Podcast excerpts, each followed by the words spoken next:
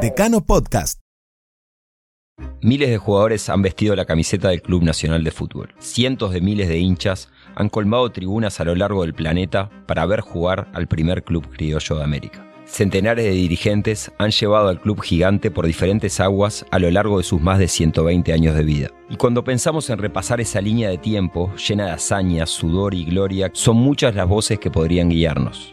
En Decano pensamos en Hernán Navascuez, abogado e historiador, pero por sobre todas las cosas un hincha incansable de Nacional. Nacional por Navascués, la primera serie original de Decano.com, es un viaje por el Club Nacional de Fútbol, el campeón de toda la historia, de la mano de Hernán Navascués, desde 8 de octubre a Colombia, Japón, Porto Alegre y la Gloria Eterna. Episodio 3. Un país desconocido.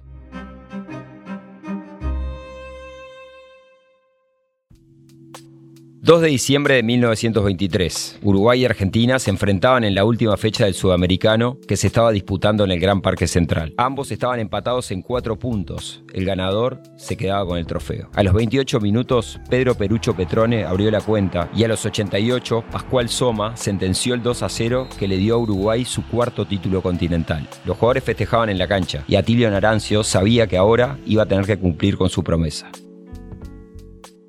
Uruguay gana y Naranjo tiene que cumplir su promesa. Ahora bien, ¿qué pasaba en ese momento?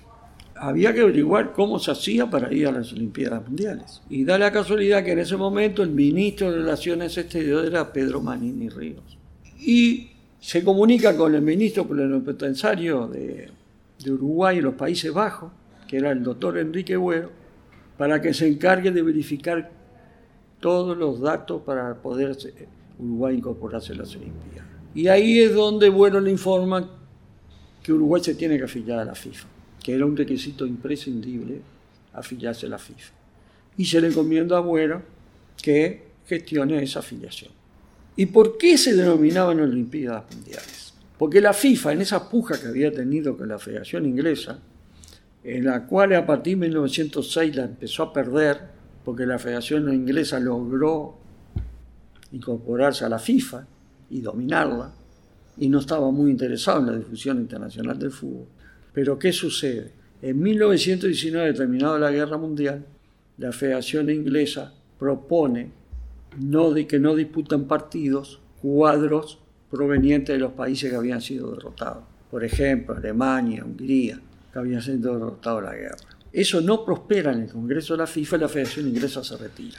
Y entonces se incorpora la FIFA y empieza un dominio de la Federación Francesa a través de Jules Rimet, este, fundamentalmente, y a través del secretario general.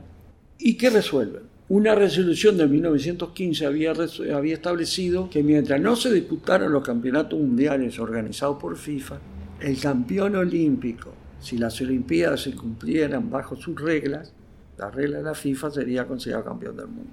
Por eso eran Olimpiadas Mundiales la denominación. Y Uruguay logra la inscripción y ahí se produce otro hecho este, sin precedentes. El Comité Olímpico no apoya la intervención de Uruguay. Entre los argumentos era que el fútbol estaba dividido y Uruguay no iba a ir como su mayor poderío y que además competir con los cuadros europeos suponía que no se estaba en condiciones de hacerlo.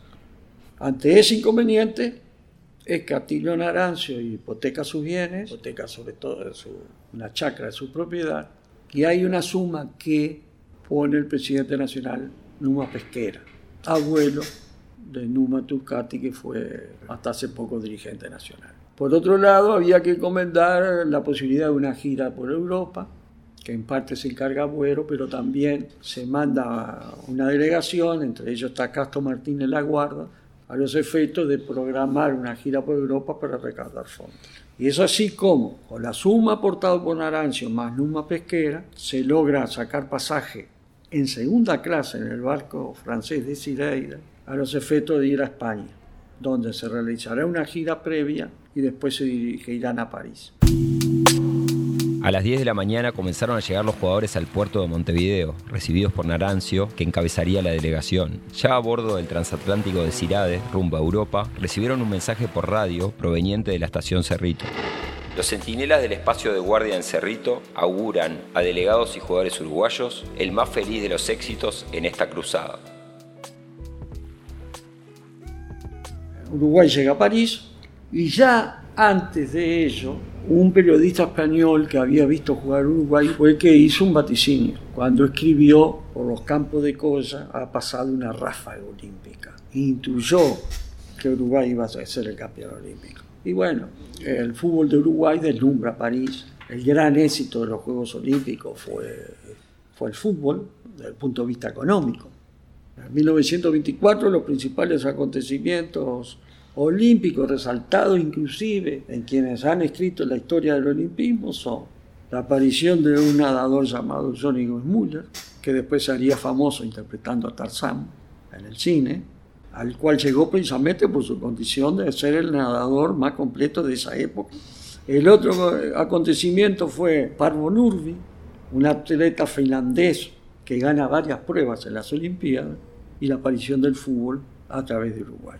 Ahí la FIFA descubre que el fútbol no se limita a Europa, porque además también participa Egipto. El gran llamador fue precisamente que estaba en juego el título de campeón del mundo, en base a aquella vieja resolución de 1915 que resucitó la Federación Francesa. Y Uruguay es campeón del mundo, ¿y cuáles son los nombres famosos? José Leandro Andrade, que en ese momento era Bellavista, pero al poco tiempo se incorpora a Nacional. Nasasi, de Bellavista, que era el capitán, y que después con el correr de los años se incorporaría Nacional, habiendo participado en Virginia, Héctor Escarone y Ángel Romano. Y eso de ese chufo de Uruguay determina que un país desconocido en pocos meses fuera conocido en Europa. Y los diarios y la prensa resaltó lo que era el fútbol de Uruguay. ¿Qué trajo como consecuencia de ello? Que un año después, en 1925, Nacional realizaron una gira por Europa. Una gira que había tenido tanto ofrecimiento de partidos que Nacional, algunos de esos partidos, gestiona para que los cumpla Boca Juniors, que era su club amigo en Buenos Aires en aquella época. Nacional se paseaba por Europa deslumbrando a los locales, con la bandera de Uruguay y del fútbol sudamericano bien en alto. Estaba a punto de forjarse una rivalidad intercontinental que marcaría el rumbo del fútbol en las próximas décadas. Para este episodio se consultaron algunos pasajes del libro Nacionales Uruguay, escrito por Ernesto Flores. Nacional por Navascués. Nuevos episodios cada martes y jueves. Decano.com, la comunidad del hincha del Club Nacional de Fútbol.